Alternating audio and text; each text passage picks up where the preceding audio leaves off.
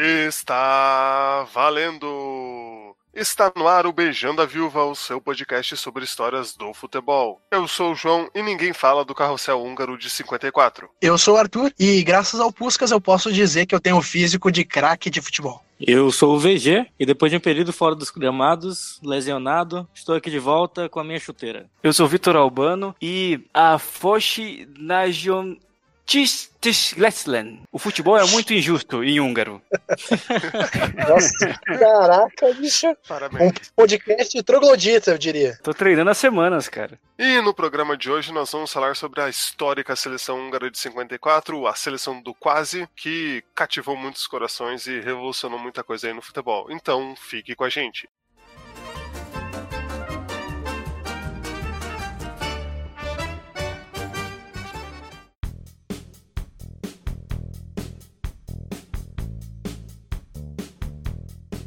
Muito bem, Hungria de 54, uma das seleções mais místicas da história do futebol, mas eu quero dizer que o momento mais importante desse programa hoje é a volta do nosso VG. Fomos cobrados nas nossas redes sociais e hoje finalmente o, o filho bom a casa torna. Então, VG, bem-vindo de volta. Estávamos com saudade. Valeu aí, galera. Tô aqui de volta com aquele friozinho na barriga, como se fosse a primeira vez é, gravando de novo. E o melhor que eu tava percebendo antes de gravar é que eu tô basicamente só nesses programas históricos, né? Entre a, a Copa de 50, agora é, 1954 e o roubo da taça do, do Júlio Zimê, né? Então, a mesma coisa vale porque eu ainda não participei de nenhum programa com o Badaró. é, é, ou ele é, o alter ego dele, ou alguma coisa assim. É que na verdade o VG é o Matheus Badaró, mas isso a gente tava guardando essa informação. Por isso que eles não participaram do meu programa ainda. Ah, pra falar bem a verdade, o único programa onde nós cinco estamos juntos é o primeiro.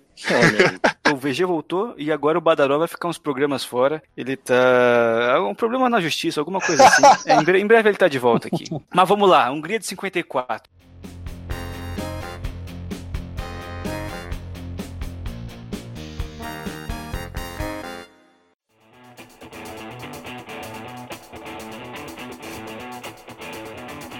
João, como você pontuou muito bem na abertura, a Hungria de 54, da década de 50 ali, é, é um time que está muito no nosso imaginário é, pelo que fez dentro de campo, né? Mas nesse programa vai ser impossível a gente falar do time da seleção húngara da década de 50, sem falar do contexto onde o país Hungria estava inserido ali na metade inicial do século 20, né? Porque vamos pensar o seguinte, a Hungria como país independente, ela tem há menos de 100 anos, um pouco mais de 100 anos só. Porque até o fim da Primeira Guerra Mundial, a Hungria fazia parte do Império Austro-Húngaro, que era uma potência ali dos Balcãs, que englobava é, várias etnias diferentes, e os húngaros estavam dentro dessa, dessa federação, né? E aí, após o fim da Primeira Guerra, a o império é dissolvido e a Hungria ela se torna um país independente. Só que dali, um pouco mais de 30 anos depois, você tem a Segunda Guerra Mundial. E a Hungria ficou entre os nazistas, os fascistas né, de um lado e os, os, comunistas do outro. E aí, conforme a guerra ia se aproximando uh, do seu início, ela teve que se alinhar a um dos dois das superpotências, né? Então ela lutou ao lado da Alemanha na Segunda Guerra e foi derrotada junto com, com os nazistas em 45. E aí, quando começou a Guerra Fria, a Hungria ficou do lado uh, soviético, né? Se tornou meio que uma república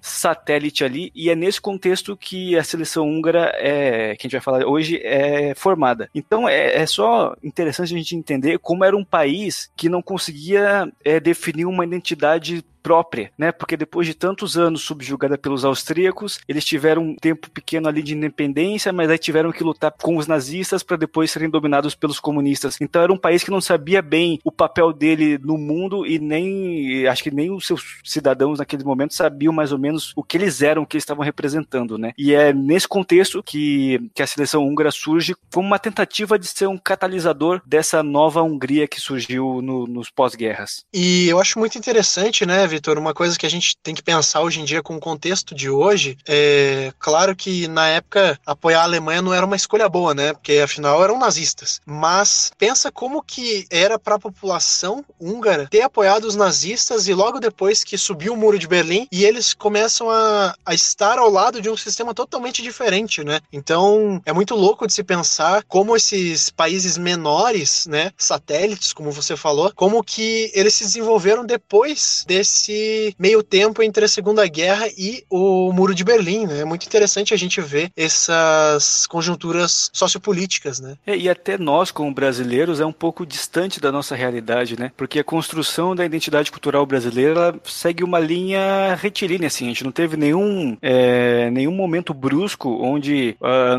nós demos uma guinada política muito, é, muito assertiva, né? Claro, tivemos ali Velha República, Império, ditadura militar, mas sempre dentro de uma mesma cadência cultural, né? Então, pra gente é difícil tentar entender como foi isso. A gente só sabe que foi muito complicado. É que assim, o Brasil, né, ele não estava num regime comunista quando foi dado o golpe de 64 a gente, como você falou, não mudou de um lado para outro de uma maneira tão rápida quanto os húngaros mudaram, né? Então, isso realmente é uma coisa que danifica muito a imagem de uma unidade é, social para um país, né? Então, justamente por isso que o futebol tem essa, digamos, argamassa do povo, né? Junta todo mundo. É, porque se você parar para pensar, nós somos independentes de Portugal há 200 anos e não teve nenhuma ruptura nesses 200 anos. A Hungria, como país independente de fato, é da queda do Muro de Berlim para cá, então são 20 anos, 20 e poucos anos. Então é uma coisa que está em construção lá ainda. Mas vamos falar então de quem que foi o cara que idealizou essa ideia de time nacional, de uma potência realmente patriótica que era a seleção húngara, né, que é o Gustav Sebes. O que, que você pode falar dele pra gente, Vitor? Quem era o Gustav Sebes na criação desse time? Eu acho que dá para definir o Gustavo Sebes como um dos homens que mais teve poder em toda a história do futebol, porque além de ter sido escolhido como técnico da seleção húngara em 49, ele também era o segundo homem mais importante no Ministério do Esporte húngaro e também presidia o Comitê Olímpico local. Isso vai ser muito importante essa informação que para a gente entender daqui a pouco quais eram os objetivos que a seleção húngara tinha politicamente. Imagina, o cara com tanto poder assim, ele podia fazer muitas coisas que um cartola hoje em dia não pode. Então ele podia literalmente montar times, desfazer times, ele podia agendar amistosos, ele podia fazer literalmente o que ele quisesse, desde que tivesse dentro da, daquele plano é, do governo húngaro de construir uma seleção forte, né? O objetivo tanto do SEBS quanto do Partido Comunista Húngaro era bem claro, era preparar uma seleção para conquistar tanto o ouro olímpico em 52, que seria em Helsinki, nas Olimpíadas de Helsinki, e ganhar a Copa do Mundo de 54. Então a gente pode dizer que Gustavo Sebes ele não era só um técnico, ele não estava à frente só de um processo esportivo, era um projeto político e a seleção húngara fazia parte disso, né? Tanto dessa construção de identidade e de afirmação nacional, como uma questão de propaganda comunista mesmo do Partido Comunista Húngaro e do Partido Comunista Soviético por tabela.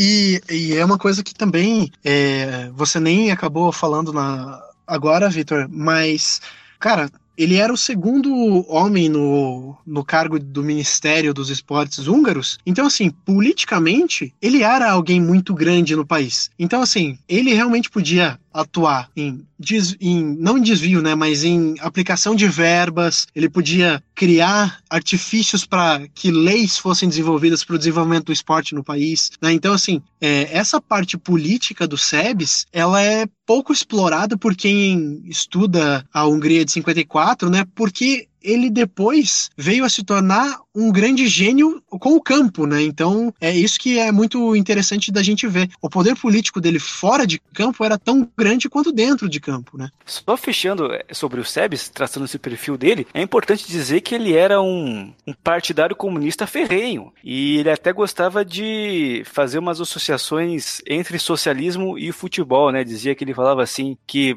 poderia haver algo mais coletivo do que um time vencedor, né? Pode haver algo socialmente mais justo do que um grupo que é campeão pela doação de talento individual em prol da equipe. Então ele gostava de fazer essas anedotas comparando o socialismo com a tática, né, com o futebol dentro de campo. Na verdade, o Sebes era meio que o, Charles Miller, né? Então, se a gente for lembrar do outro episódio do Beijando Viúva, ele era tudo. É, só que o Charles Miller era só o dono da bola, né? O Sebes era o dono da bola, do estádio, dos jogadores e de tudo mais que, que tinha. ele era aquela sketch do Didi que o Didi cobrava o escanteio e corria cabecear, né? Eu lembrei do saudoso Paulo Machado de Carvalho, que hum, ele também tinha, assim, digamos, muito poder, mas claro, não chegava perto de ser o treinador da seleção brasileira nem nada disso. É, a gente vai ver mais pra frente que existem muitas semelhanças entre essa Hungria de 54 e o Brasil que foi campeão em 58. Uhum. Sim.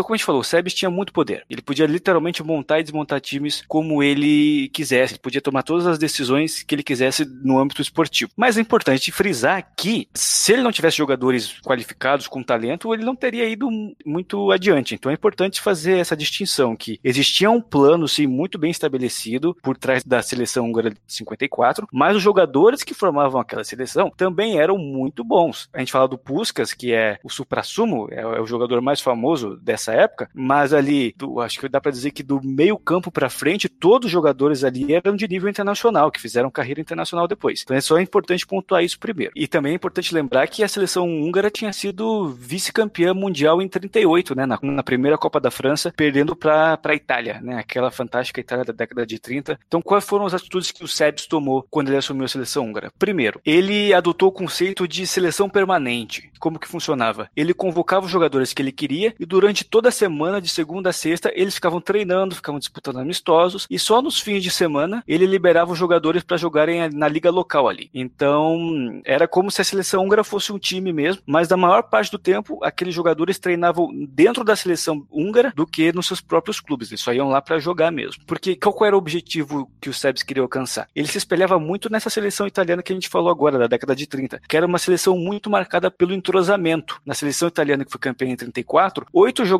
titulares jogavam ou na Internacional ou na Juventus. Então o que, que o Sebes fez? Ele pegou um time lá de Budapeste chamado Kispest, que era um time sem muita expressão, sem muita torcida, e transformou tudo nele, desde os do jogadores até o nome. Então o Kispest virou Honved. E aí quem é mais entusiasta do futebol, da história do futebol, já deve estar reconhecendo esse nome, né? Honved, que em húngaro significa defensores da pátria. Então era literalmente o time do Partido Comunista Húngaro, né? Diz que a ideia do, do Sebs era pegar o Ferencváros, que era o principal time de Budapeste e acho que é até hoje. Mas o Ferencváros é um time muito ligado a setores da direita e naturalmente anticomunista. Então ele teria muito mais trabalho para desenvolver esse projeto lá dentro, né? Por isso que ele pegou o Kispest. E aí, né, lá no Honved, ele colocou vários nomes que ele convocava para a seleção húngara, né? Como Bosic, Coxes, Budai, o Krosic, Kizibor e o próprio Puskas, jogava no Honved. Mas a história mais interessante dessa montagem do Honved é que o zagueiro, e acho que era o capitão do time também, era o Julia Loran. O, o Sebes foi buscar esse cara literalmente dentro da cadeia, porque ele estava cumprindo pena por espionagem. Então, ele, você vê, o cara tinha tanto poder que ele foi buscar um jogador que estava condenado dentro da cadeia para jogar no time dele, na seleção dele.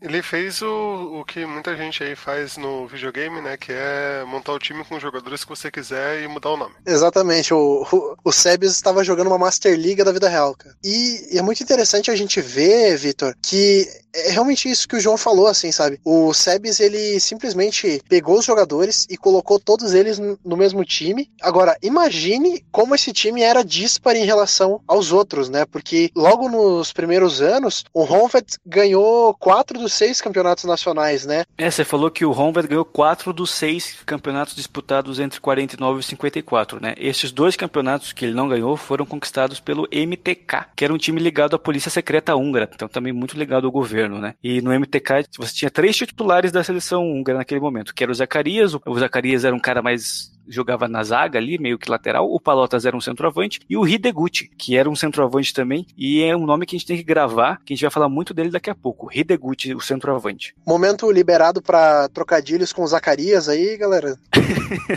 vai, falar que, vai falar que o Zacarias era meio atrapalhado, o que é que vai ser? É. Quando você começou a falar, eu fiquei, putz, ele vai, vai mandar uma agora, hein? Mas esse time, logo na montagem, ele já foi campeão de alguma coisa, né, Vitor? Ele já teve resultados muito bons logo no começo da sua formação, né? É, a gente tem que lembrar, os dois objetivos eram a conquista da Copa do Mundo em 54 e a conquista do ouro olímpico em 52, que seria, né, o primeiro desafio. O que a Hungria acabou conquistando, né? Foram cinco jogos nas Olimpíadas de 52, com cinco vitórias, 20 gols marcados e apenas dois sofridos. E aí diz que quando a seleção húngara teve essa performance espetacular nas Olimpíadas, o governo húngaro chegou pro, pro Sebes e falou: Cara, agora você tem a obrigação de ganhar a Copa daqui dois anos. Não tem mais desculpa nenhuma.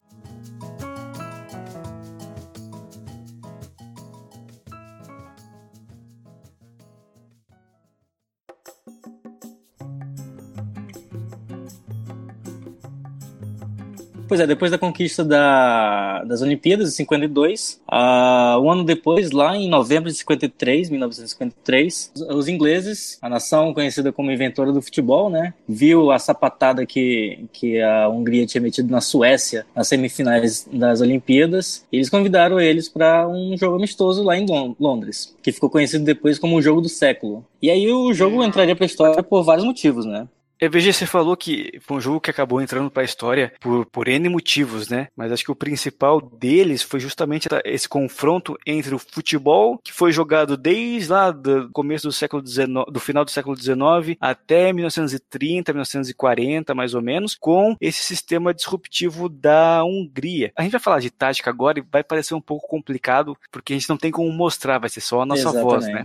É, é mas uh, vamos fazer assim, imagine, para a gente entender o, esse esse sistema WM que a Inglaterra jogava e a maioria da, dos times e seleções jogavam nesse mesmo sistema, vamos imaginar assim: pega o campo, um campo de futebol, na vertical, visto de cima. Aí você coloca um, o goleiro no gol, lá em cima. Na frente do goleiro, você desenha um W.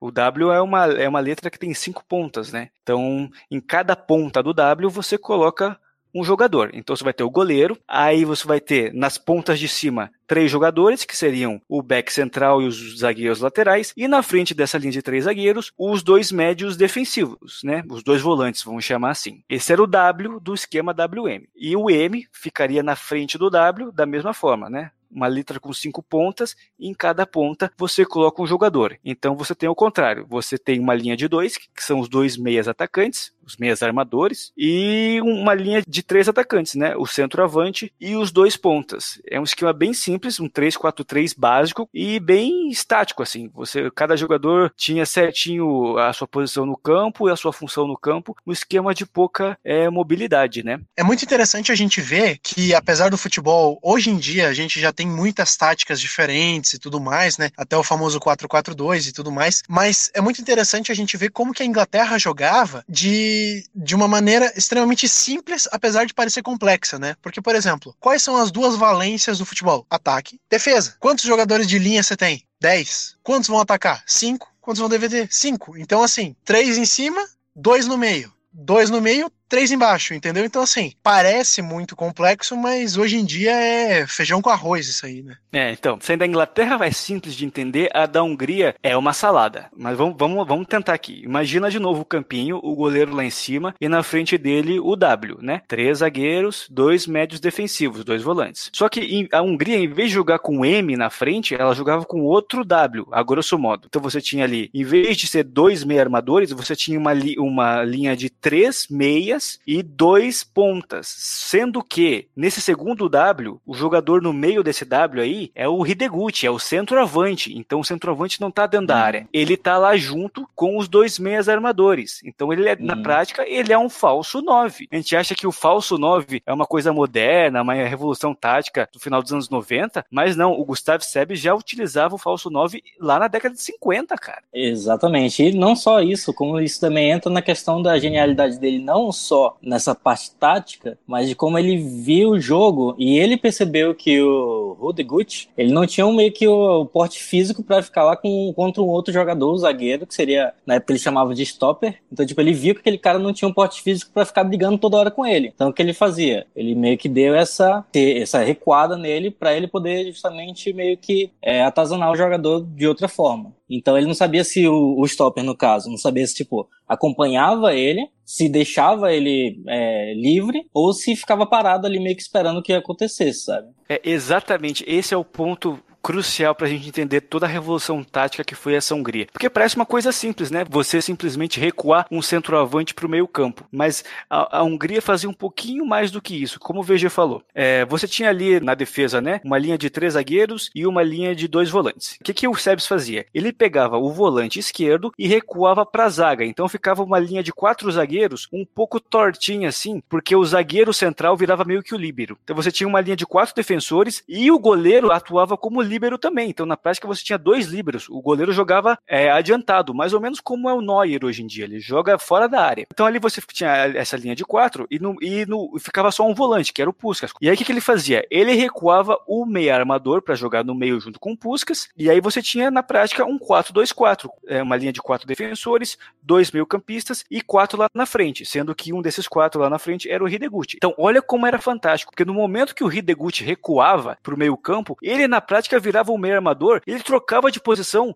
com os dois meias, o Puskas e o. Acho que era o Cox que jogava do lado dele ali. Então, a hora que o, que o Hideguchi vinha e trazia o stopper, como o VG falou, a entrada da área adversária ficava totalmente exposta. E daí era atacada tanto pelos pontas quanto pelos, pelos meias. Então, na prática, a Hungria atacava com seis, enquanto, uhum. o, enquanto o time adversário defendia com três. Então, eles sempre tinham muita mais superioridade numérica que o adversário. E se a gente pega algum vídeo da, do ataque húngaro, você vê que sempre tem alguém sobrando ali que acaba fazendo gol. É esse o que o Victor falou do recuo do meia fazia, né, com que abrisse esse espaço para os dois meias atacantes, né, o Puskas e o outro meia que agora eu não eu esqueci o nome, desculpa, que hum, vinham e eles eram os goleadores do time, né? Não era o Hideguchi o realmente o goleador da equipe, né? Esse que é engraçado, ele abria espaço para que os outros fizessem os gols, né? E os outros dois jogadores também que jogavam mais como pontas ali, digamos, também eram muito incisivos, né? Não, e é interessante a gente ver, né? É é, para dar um exemplo um pouquinho mais próximo, não tirem de contexto isso, mas o Puskas ele atuava mais ou menos com o que é o Paulinho na seleção do Tite naquele começo ali. Ele era um cara que, quando toda a defesa se concentrava em Neymar, Gabriel Jesus e tudo mais, ele infiltrava como elemento surpresa. Não é à toa que o Paulinho, logo nos primeiros jogos do Tite, foi o, um dos artilheiros do time, né? Porque realmente, quando a defesa estava concentrada nos atacantes, um segundo segundo volante que passava a marcação,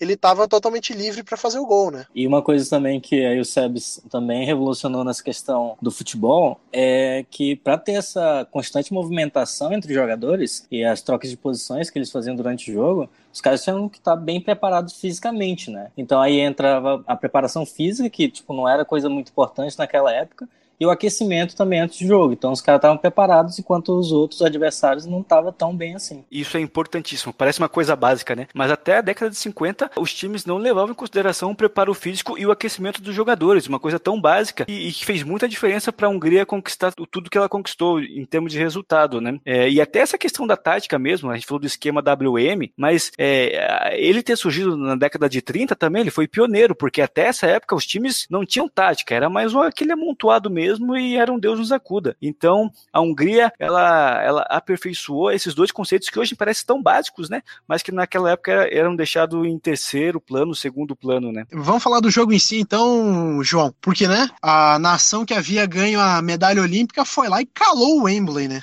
Exatamente, crack Arthur. Queria trazer rapidinho, antes da gente falar do jogo em si, o porquê que foi considerado o jogo do século, né? Por que, que a imprensa inglesa chamou assim essa partida?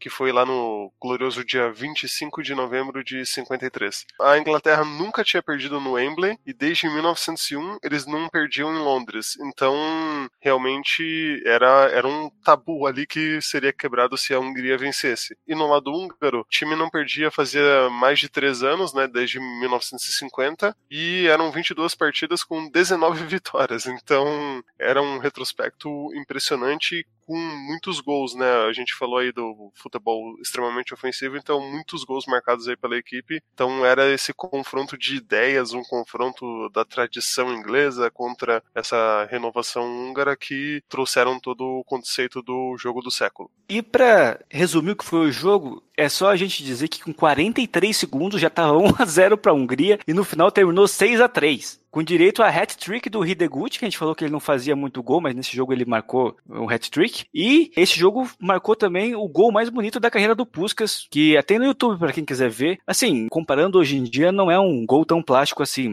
Então quer dizer que o prêmio da FIFA tá errado o nome pro gol bonito ser do Puskas, então, Vitor. não, não foi, não foi o que eu quis dizer. Então quer dizer que o gol do Puskas não ganha nem o Puskas. não. Há, margem para discussão, acho que há, temos margem para okay. discussão. O Wendel Lira vai ganhar. Wendel Lira, grande Wendel Lira. Eu vou, eu vou parafrasear então o, um dos jogadores da Inglaterra, né? Na verdade, eu vou parafrasear o treinador dos ingleses, que até aquele jogo falou assim: até aquele jogo nós pensávamos que todo mundo era nosso pupilo, que nós éramos os mestres. Contra a Hungria mudou tudo. Eles eram os mestres e nunca mais fomos os mesmos. Então aí a crise na seleção inglesa desde 1953, né? A gente vai lembrar que em 50, na Copa de 50, eles já tinham perdido para os Estados Unidos, que era uma seleção semi-amadora. Mas mesmo assim, eles ainda se achavam o supra-sumo do futebol mundial. Precisou a Hungria ir lá em Wembley meter essa sapatada para eles entenderem que eles não mandavam mais em nada. E não satisfeitos, né, Vitor, com 6 a 3 eles falaram assim: tem que ter uma revanche. E quanto que foi a revanche, Vitor? Foi 7 a 1 para a Hungria. Nossa. não estavam satisfeitos. É, como é que é? Aquela frase que, que é meme, né? Não provando que é impossível, foi lá, tentou e provou que era impossível. Eu só quero dizer que a gente tem criado o hábito saudável de falar mal da seleção inglesa a cada dois ou três programas aqui no Beijando a Viúva. Só que nesse caso a gente não pode zoar eles, né? Porque a gente tem um 7 a 1 nas costas também, e assim como a Inglaterra também é a nossa pior derrota de todos os tempos. Então, nesse é, caso né? específico, nesse caso específico a gente não pode falar nada. E se naquele jogo contra, naquele primeiro jogo contra a Hungria, a Inglaterra tomou o gol do Puskas, do Hideguchi, o Brasil tomou o seu 7 a 1 com gols de Shurley, com gols de Kedira, né? Então a gente não tem moral nenhuma para falar de 7 a 1 E sobre esse 7 a 1 húngaro na Inglaterra, né? Diz que o Brodes, que era um meia inglês que jogou nesse jogo, de, é, uns dias depois ele falou que foi a primeira vez que ele teve insolação na língua. Ele, ele corria tanto atrás dos húngaros que a língua dele ficou para fora e. Queimou a língua, bicho. Queimou a língua, literalmente.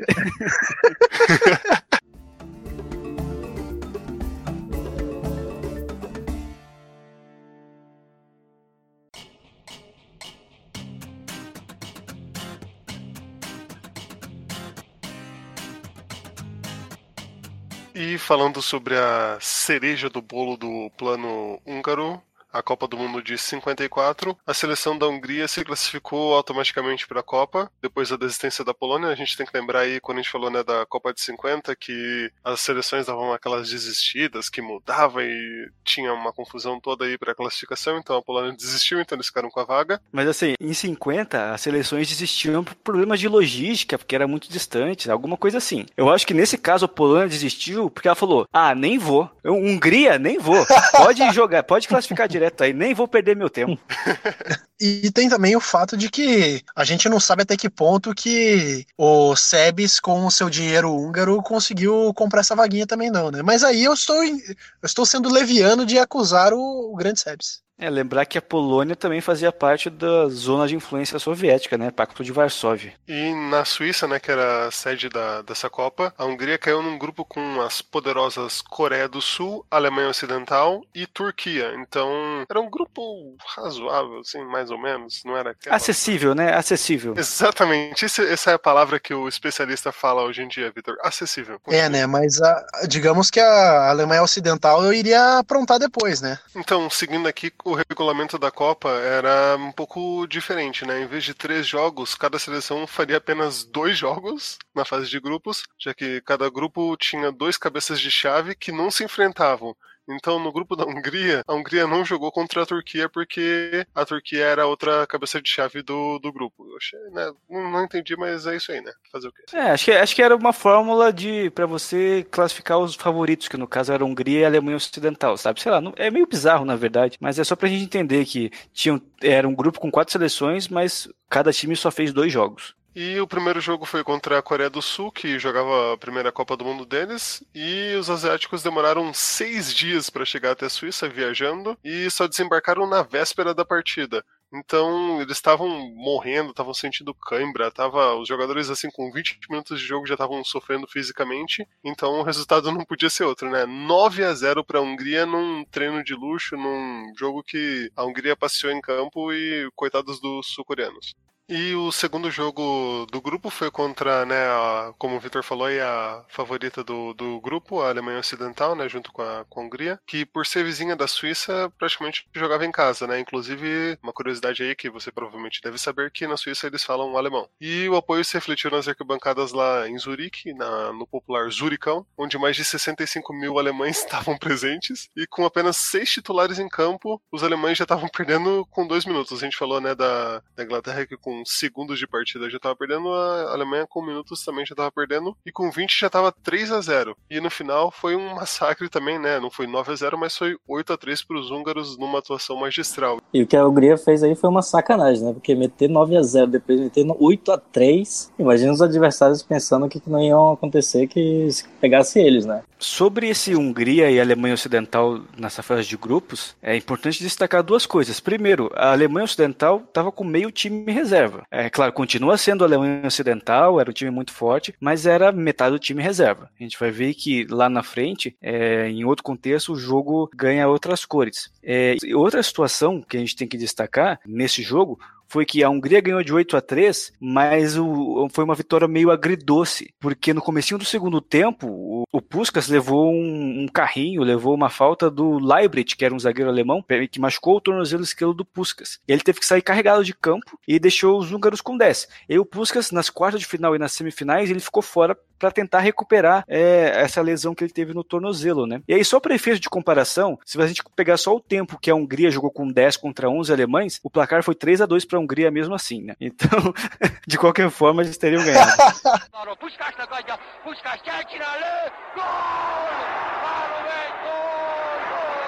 Bom, e aí, naturalmente, a Hungria se classificou em primeiro do grupo, e naquela época, como eram menos seleções, acho que eram só 16 nessa época, você já passava da fase de grupos para as quartas de final. E quem que a Hungria foi enfrentar nas quartas de final? O Brasil né? Atual vice-campeão, né? Sabemos muito bem o que tinha acontecido em 50. Então, para o Brasil era meio que uma forma de se reafirmar novamente como uma seleção competitiva. Mas o que marcou mesmo esse jogo foi meio que o clima extra-campo. Que vamos lembrar, 54. A, a Segunda Guerra tinha acabado há menos de 10 anos, né? O Brasil tinha lutado com os aliados, né? Contra o eixo, que é onde a Hungria estava. Então a imprensa brasileira e até a comissão técnica, né? A delegação que estava lá na Suíça, eles meio que ficaram botando uma pilha errada na seleção brasileira, falando que a seleção tinha que jogar pelos mortos, brasileiros na Segunda Guerra, que tinham lutado contra né, os fascistas, que é, era o momento da revanche, que o Brasil tinha que entrar, jogar com honra, jogar com amor a, a, ao, ao, país, com amor à pátria, né? E também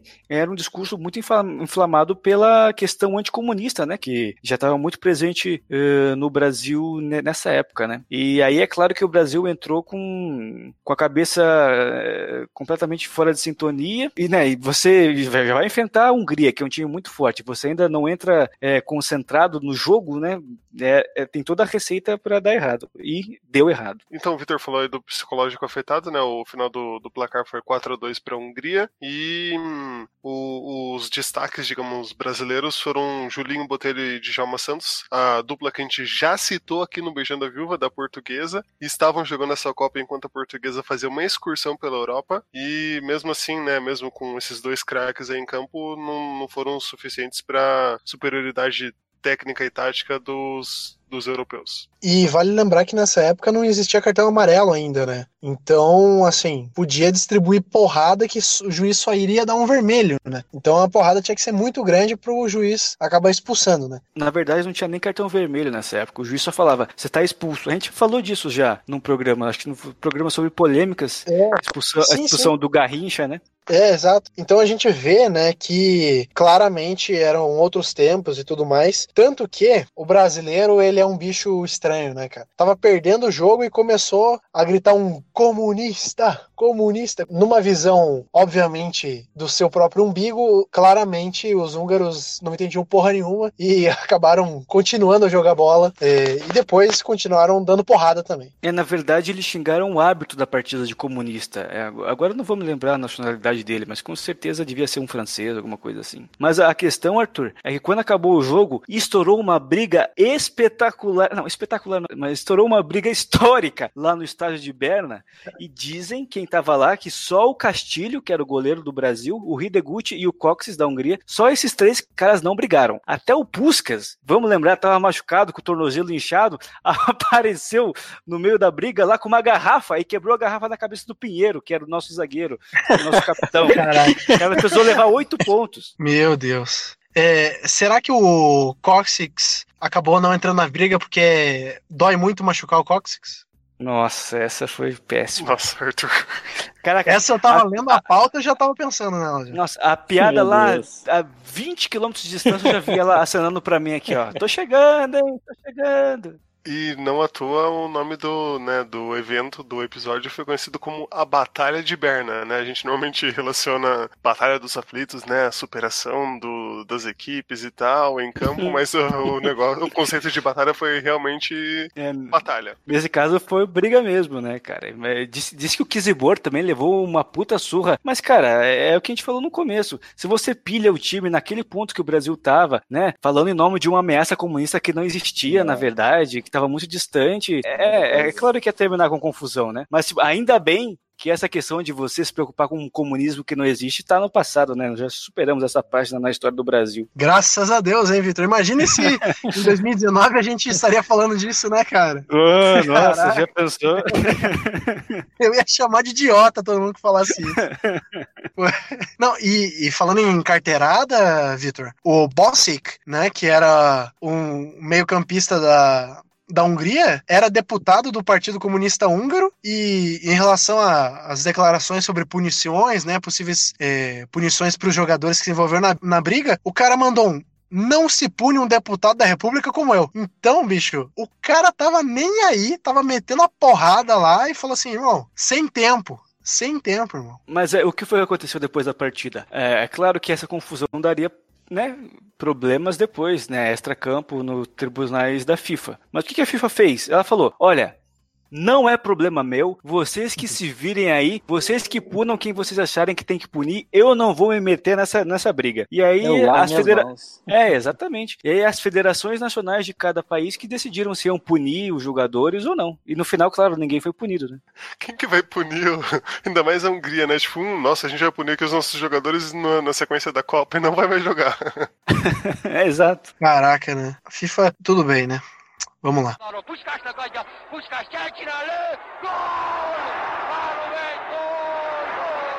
E depois de enfrentar o Brasil, quem que a Hungria pegaria, Vitor? Pegaria outra pedreira, mas era uma pedreira dentro de campo mesmo. Uruguai, o atual campeão mundial. Mas quando a gente pensa em seleção uruguaia, a gente pensa sempre num time mais forte tecnicamente, né, que dá porrada, que chega junto, que tem um, um jogo físico muito presente, muito constante. Mas esse Uruguai de 54 talvez tenha sido um dos poucos momentos onde o Uruguai se destacou por um jogo técnico mesmo, de posse de bola, de toque, de, de drible, né, bem diferente do que a gente está acostumado. E prova disso tinha sido que eles tinham é, passado pelos ingleses nas quartas de final ganhando por 4 a 2 né? O Uruguai estava fazendo uma Copa muito boa até a semifinal. E fez um jogo muito bom contra a Hungria também. Além do mais, eles tinham jogado um dia antes. E a outra vantagem que eles tinham contra a Hungria é que eles não tinham se caído na porrada com, né, com os brasileiros. não precisaram precisaram tomar ponto, não precisaram botar gelo em hematoma, nada disso. Estavam tranquilaços para essa semifinal. E vamos lembrar que a Hungria, para esse jogo, ainda não podia contar com Puskas, que estava se recuperando da lesão é, no tornozelo, né? Só que o Uruguai também tinha uma, uma baixa bem importante para esse jogo, que era nada mais, nada menos que o lendário e saudoso Obdúlio Varela, né? O nome que nós conhecemos muito bem, simplesmente o capitão do Maracanazo de 1950. Não, só adendo também que essa questão do, de como o Uruguai jogou bem dentro de campo, né? E não na porrada, o, o lateral direito húngaro, ele chegou a, a dar uma entrevista uh, dizendo que uh, o jogo contra o Brasil foi um dos mais difíceis da carreira dele, mas sim pela porrada e não pelo futebol. E já contra o Uruguai foi um dos maiores da carreira pelo contexto dentro de campo. Então, tipo, você vê assim que é uma diferença grande, né? Nossa, que loucura, né? Que o Brasil era o porradeiro e o Uruguai né, era o. Uruguai. É verdade. É, mas aí no final, Ó, a gente estava acostumado a ver a Hungria goleando, goleando Coreia do Sul, goleando a Alemanha, e contra o Uruguai foi 2 a 1 só até uhum. o finalzinho. E aí o Uruguai conseguiu empatar o jogo ainda. Acho que foi o gol uhum. do Horberg, né? Faltava 4 minutos para acabar o jogo. E aí foi pra prorrogação. A primeira vez que a Hungria teve que disputar uma prorrogação na Copa do Mundo. E daí, né, foi a, o, acho que foi o Coxes fez dois gols de cabeça. Aliás, dizem que o Coxes, ah, esse nome é foda, né? Mas dizem que o Coxes foi um dos maiores cabeceadores de todos os tempos, né? Que a cabeçada dele era tipo um chute, assim. E aí ele fez dois gols, foi 4 a 2 e a Hungria foi pra final. Caraca, calcule a cabeçada do Coxes. e aí, né, Vitor, eu acho que a gente chega naqueles momentos que definem a história do futebol, né? Eu acho que a Alemanha eh, foi ali que a Alemanha virou uma das gigantes da história do futebol, né? Então, por favor, traga-nos como foi a final da Copa de 1954, Hungria e Alemanha Ocidental.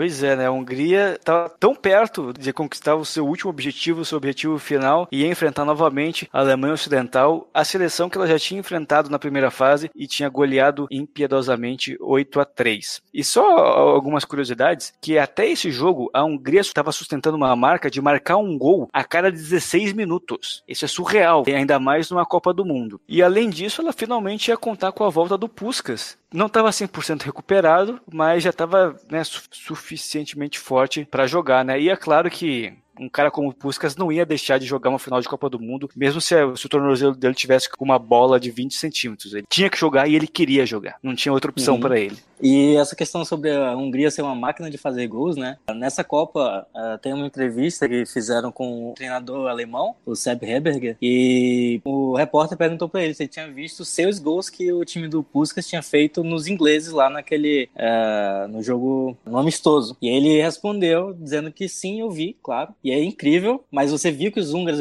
conceberam três gols? Nós vamos conseguir com certeza também os três gols. Então eles estavam bem confiantes para esse embate final já. E eu queria fazer destaque aí para o que o VG falou para essa frase, porque a gente falou muito né, do ataque húngaro, que era uma seleção muito efetiva lá na frente, mas de alguma forma tinha deficiências defensivas, né? A gente vai falar aí mais para frente, mas aí a defesa era uma parte que preocupava no sistema húngaro, né? É, esse é um ponto que é, vale a gente destacar, porque a Hungria não era a seleção perfeita, e o calcanhar de Aquiles estava justamente no, no sistema defensivo, né? Que assim, eram até jogadores que sabiam marcar, mas não sabiam sair muito bem com a bola, não sabiam passar, né? O próprio jogo contra a Alemanha Ocidental na primeira fase foi 8 a 3 e, e se você pegar o, os gols dessa partida, acho que o terceiro gol da Alemanha é, é, os jogadores alemães chegam tabelando sozinhos dentro da área da Hungria, sabe? E a Hungria estava uhum, ganhando de 8 a 2 já. Então era uma seleção que ia para frente e buscava sempre o gol, não importava quanto estava o jogo. E aí, claro que a defesa tinha que se desdobrar para compensar né, essa forma de gols e de vez em quando não conseguia, né? Mas vamos falar um pouquinho da Alemanha também, que eu achei importante falar, porque né, a última vez que nós vimos a Alemanha nessa Copa do Mundo tinha sido né, no 8 a 3 E ela chegava na final com um time bem diferente. Primeiro, que para a final ela não ia mais botar aqueles seis jogadores reservas que ela tinha colocado na primeira fase, então era o time completo. E ela tinha feito bons resultados também no mata-mata. Nas quartas de final ganhou da Iugoslávia, que foi uma seleção fortíssima durante toda a sua existência. E na semifinal goleou a Áustria por 6 a 1 A Áustria, vamos lembrar, que foi uma das grandes seleções do começo do século XX. No pós-guerra já não era tanto assim, mas ainda assim era uma seleção muito tradicional,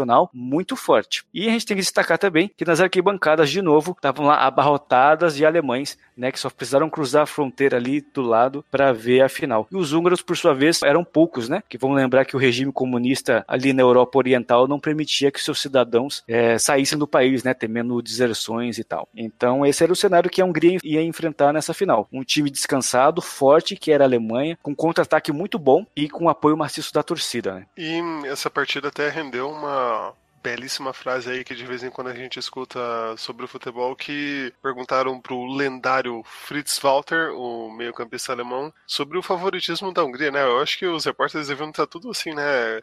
se coçando para perguntar para os alemães e a Hungria e a Hungria e aí perguntaram para ele né o que, que ele achava e aí ele falou essa bela frase que é a bola é redonda. Ela é tão simples e fala tanta coisa, né? Por isso não é à toa que entrou aí para os anais do, do, futebol mundial. E só falando sobre o Fritz Walter, ele era o capitão alemão também, e acho que até hoje ele é considerado é, um dos maiores jogadores da, da, da, história da Alemanha, se não o maior, né? Então a, essa seleção da Alemanha Ocidental não era pouca coisa, não.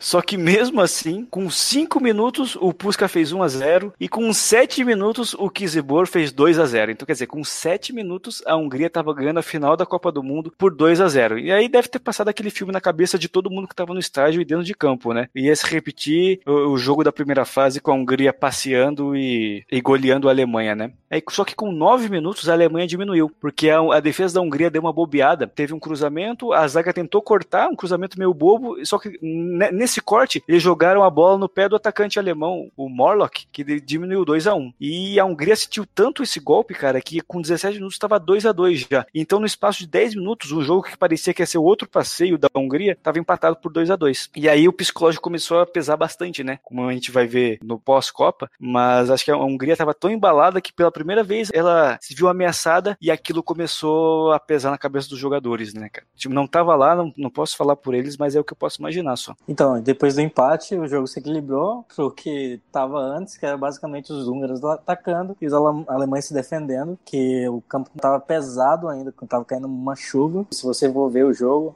você vê que a Hungria massacrou os alemães. É ataque todo tempo, bola na trave, mas o jogo continuava empatado. E até tem uma lenda, até não, não, sei se é lenda, não sei se é história, se é uma coisa que ficou maior do que foi, né? O VG falou que tava chovendo. E aí dizem que nos vestiários da Alemanha Ocidental tava um cara chamado Adis Daller, que seria o fundador da Adidas uns anos depois, e ele meio que deu uma chuteira especial para os alemães para não escorregar tanto na chuva, com umas travas um pouco mais grossas assim, que isso ajudou a seleção alemã a resistir aos ataques húngaros, né? Eu não sei até que ponto isso é verdade, se aconteceu ou não aconteceu, mas é um, um, um caos curioso dessa final também. Cara, você tá me tirando que o dono da Adidas é Adis Daller. Sim. Nossa, caraca. Parece aquela coisa da história do Walt Disney, sabe? É, cara. Que, é, cara, é verdade. Que isso, inacreditável. Não, e, e, é muito interessante a gente ver esse jogo, né, Vitor? Porque a Alemanha ainda não era a grande seleção que é hoje, né? E você vê como a Alemanha tem um comportamento de finais de Copa do Mundo, né? Em 54 e em 74, a Alemanha enfrentava times que eram imbatíveis, times que todo mundo pagava um pau. E os caras caras fizeram jogos tão perfeitos que é incontestável a vitória deles, né? Apesar de ser, entre aspas, injusto, mas a vitória dos caras é incontestável nesses jogos, né? Tanto que ano passado, na Copa de 2018, a ESPN estava mostrando grandes jogos icônicos de Copas do Mundo e mostrou esse Hungria e Alemanha. Eu tive o prazer de ver o segundo tempo. E você vê que a Alemanha foi extremamente perfeita no que ela se propôs, entendeu? Ela executou um tipo de jogo que ela simplesmente executou 100% do que ela queria, cara. E isso a gente tem que reconhecer muito o mérito da Alemanha, cara. Eu acho que o Jô Soares faz um, uma anedota muito boa sobre isso, que ele fala que os alemães não jogam futebol, eles jogam algo parecido com futebol, que tem as mesmas regras do futebol, mas que não é futebol, né? É só essa mística para explicar esses resultados da Alemanha em situações tão adversas, né? Mas retomando para o jogo, como o VG falou, é mesmo com a chuva caindo, mesmo com o tempo passando, a Hungria continua em cima, botou bola na trave, bombardeava o, o gol alemão o tempo todo, só que ela começou a cansar, né, cara? Quando você tenta, tenta, tenta e não consegue, não só o corpo começa a cansar, mas o psicológico também. E aí, aos 38 minutos do segundo tempo, o Ram, atacante alemão, ele passou por três defensores húngaros dentro da área, como nós falamos lá atrás. A defesa da Hungria era o ponto fraco desse time. Passou pelos três, bateu no cantinho e fez 3 a 2 para a Alemanha, colocando, veja só vocês, colocando pela primeira vez a Hungria em desvantagem em toda aquela Copa do Mundo. E até no, no finalzinho da partida, ali nos instantes finais, o Puskas recebeu aquela, aquela bola da esperança na, na ponta esquerda, passou do Leibrit, que era o mesmo jogador que tinha lesionado o tornozelo dele lá na, naquela partida da primeira fase da Copa do Mundo, e marcou o gol, que empataria a partida. Mas o Bandeirinha acabou mar, marcando impedimento num lance que até hoje se discute, né? Mas né, é difícil de, de se discutir não estando naquela época e com as imagens. Eu não sei se vocês chegaram a ver esse lance aí para dizer se. É, eu vi uma, uma, um dos vídeos e caramba, cara, não é difícil. Tá, ele tá em impedimento, sabe? Mas. É, pois é. é. É, difícil porque a imagem não é tão boa, né? Mas, cara, é que imagina, o Bandeirinha também, o estádio inteiro era alemão, cara. A Alemanha tava ganhando o título, tava acabando o jogo e acho que o cara levantou no susto, sabe? Uma pena, uma pena, né? Porque é muito cena de filme isso, né? O craque do time recebe a bola no último segundo, se livra do algoz dele, que te quase tirou ele da Copa, faz o gol de empate, mas o Bandeirinha vai lá e marca impedimento. E, bom, a questão é que, como em 50, a Copa do Mundo terminou com uma virada heróica e com o time azarão ganhando o título, né? Acabou 3 a 2 para a Alemanha e, e, a Hungria não conseguiu né, conquistar o seu objetivo. Foi traçado lá atrás, em 49, com Gustavo Sebes e acabou ficando com o vice-campeonato mundial, né? Talvez um dos vice-campeonatos mais amargos da história. Talvez não só mais que o nosso de 50, mas tá bem próximo. Eu colocaria o de 74 ao lado também, Vitor. Né, tudo que a Holanda fez em 74 para ficar com o vice também para a Alemanha, eu acho que é, tá no mesmo e uma coisa que é importante a gente dizer também é que se essa Copa do Mundo, se esse título da Copa do Mundo, né, ia contribuir na formação da identidade nacional húngara, né, dessa nova Hungria comunista, por outro lado ajudou muito a Alemanha Ocidental também, né, porque era um país que tinha acabado de ser destroçado pela guerra, estava dividido literalmente no meio, então imagina o que não representou essa conquista para o povo alemão, para os jogadores alemães, tanto orientais como ocidentais, né, um time que, que tirou força, a gente não sabe até hoje de onde, para ganhar do, de uma seleção claramente superior e conquistar a sua primeira Copa do Mundo, né? Acho que a gente pode dizer que esse foi o primeiro tijolinho na, na reconstrução da, da Alemanha no pós-guerra também. Então, por esse lado, né, por mais que a gente torça pelos húngaros, se encante com a história dos húngaros, mas foi muito importante para a Alemanha Ocidental também, para o povo alemão como um todo.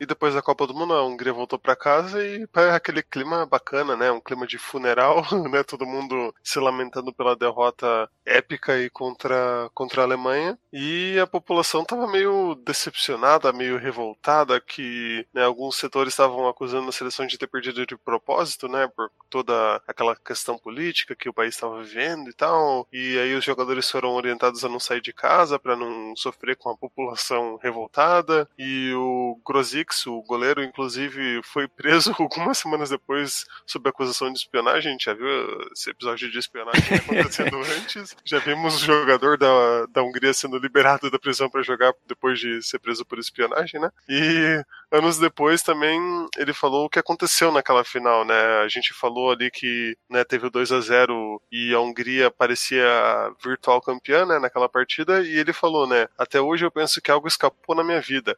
Quando fizemos o segundo gol com 7 minutos, tínhamos certeza de que já éramos campeões. Naquele momento, despertou uma verdade que não sabíamos que tínhamos. Deixamos de pensar como equipe. Cada um pensou em si próprio, na festa do título. Só agora percebemos que a verdade nos cegou. Aquele jogo não foi ganho pelos alemães, foi perdido por nós.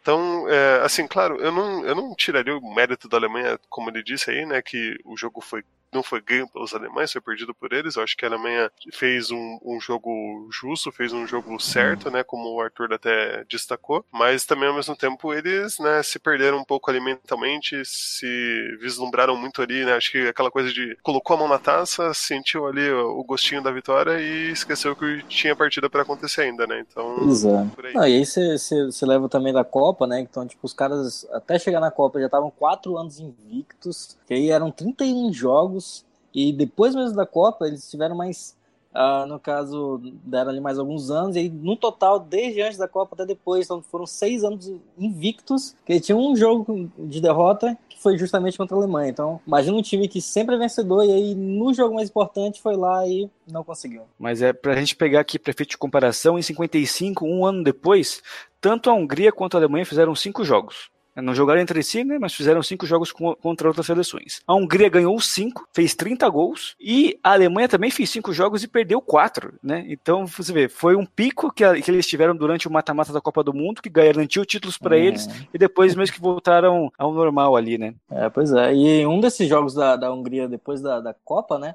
agora em 56 já, ela foi jogar contra a União Soviética. E assim como ela tinha quebrado lá a, a história da Inglaterra invicta em casa, Agora eles foram lá e, e foram quebrar do, da União Soviética, que também era invicto em casa e nunca tinha perdido. Os caras foram lá e ganharam desde 1 a 0 Porra, e lá ganhar da União Soviética é tipo ganhar na casa do pai, sabe? Tipo, Exatamente. tem que, é, tem que ter um culhão a mais. É, pois é, isso em 56, cara. E, e aí meio que já colocou um pouco de lenha na fogueira numa relação que era meio tensa entre os países ali, né? É, pois é, cara, porque parando pra pensar, eles teriam um ciclo ainda pra 58 para fazer, né? De repente, tentar conseguir esse título é, mundial aí. Só que em 56 aconteceu a Revolução Húngara, que a gente não vai entrar em detalhes aqui, porque não, não é o caso. Mas foi tipo uma revolta popular contra o Partido Comunista Húngaro, né? Foi uma, foi um, uma revolta muito reprimida pelo governo, tanto o governo de Budapeste quanto de Moscou, né? Tanto que a revolta só foi suprimida quando a União Soviética invadiu a Hungria, que na prática era um aliado, né? E a Hungria, se não me engano, ficou ocupada pelos soviéticos até o fim da Guerra Fria. Então foi uma parada muito, muito brusca, assim, muito traumática para a Hungria. Ao ponto de vários jogadores da seleção húngara, como Puskas, o Coxes, o Kizibor, os grandes nomes, eles fugiram do país os que estavam fora não voltaram e os que estavam desertaram, né? Puskas foi jogar no Real Madrid, onde ele fez história, né? Depois até chegou a jogar uma Copa do Mundo pela Espanha. E o Coxes e o Kizibor foram jogar no Barcelona, né? E vamos lembrar, os cidadãos húngaros não podiam sair do país sob a pena de deserção. Então, como o Puskas, o Cocas e o Kizibor fizeram isso, eles se tornaram automaticamente desertores do regime comunista e, portanto, eles não poderiam mais jogar é, pela Hungria, né? Tanto que nunca mais foram convocados. Então, o cerne daquela seleção húngara da década de 50, que encantou o mundo, ele, ele se desfez né, por, por uma questão extra-campo, infelizmente, né? E tem até uma história, Vitor, que o Honved o time da maioria da galera aí que jogou a Copa e, e defendia a seleção da Hungria, fez excursões nesse período ali onde estavam acontecendo esses conflitos com a União Soviética e tudo. E aí eles, eles né, foram meio reprimidos porque estavam uh, jogando fora e tal. E, e, eles tinham recebido inclusive um convite para jogar no Brasil, fazer uma excursão no Brasil, com direito a Puskas e todos os jogadores de, de renome. E aí uh, o governo não, não queria que eles fossem jogar. O, o Sebes tentou negociar ali, mas não deu muito certo. E eles proibiram, mas mesmo assim, vários dos jogadores acabaram falando: não, a gente vai, não quero nem saber. E meio que também acho que começou aí a, a deserção deles, né? Pra não voltarem pra, pra Hungria. E eles vieram, jogaram no Brasil, jogaram contra Botafogo, contra Flamengo e fizeram esses amistosos que de certa forma também diziam, né? Ó, oh, a gente tá aqui, a gente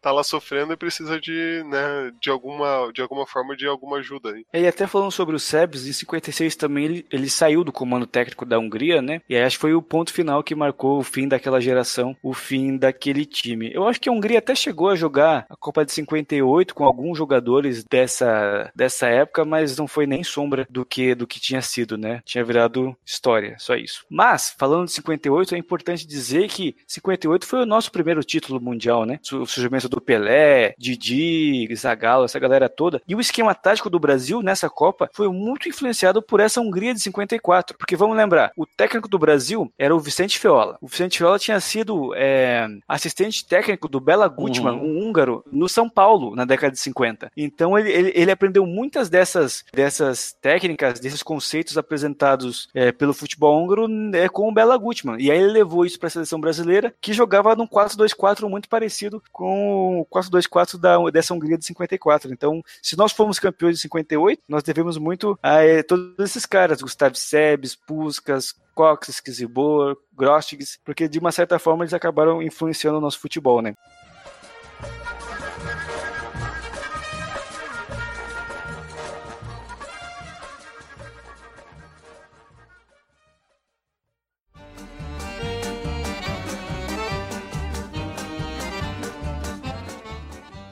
Então é isso, pessoal. A gente fez um apanhado geral aí sobre esse ciclo vitorioso da Hungria, né, de 54, que por uma ironia do destino apenas perdeu um jogo, que foi a final, foi o jogo que mais valia, né? É, mais valia, inclusive, um termo comunista aí, mas isso vai ser cortado.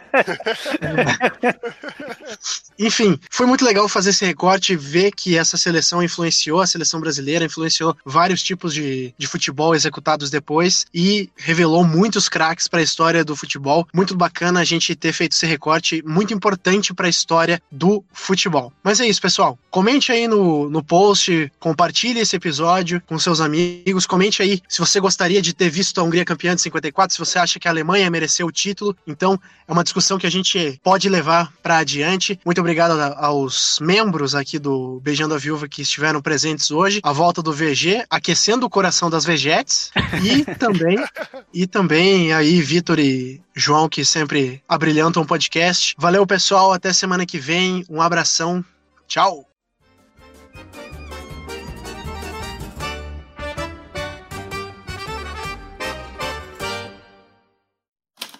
Este podcast foi editado por Icarus Produtora, soluções em audiovisual.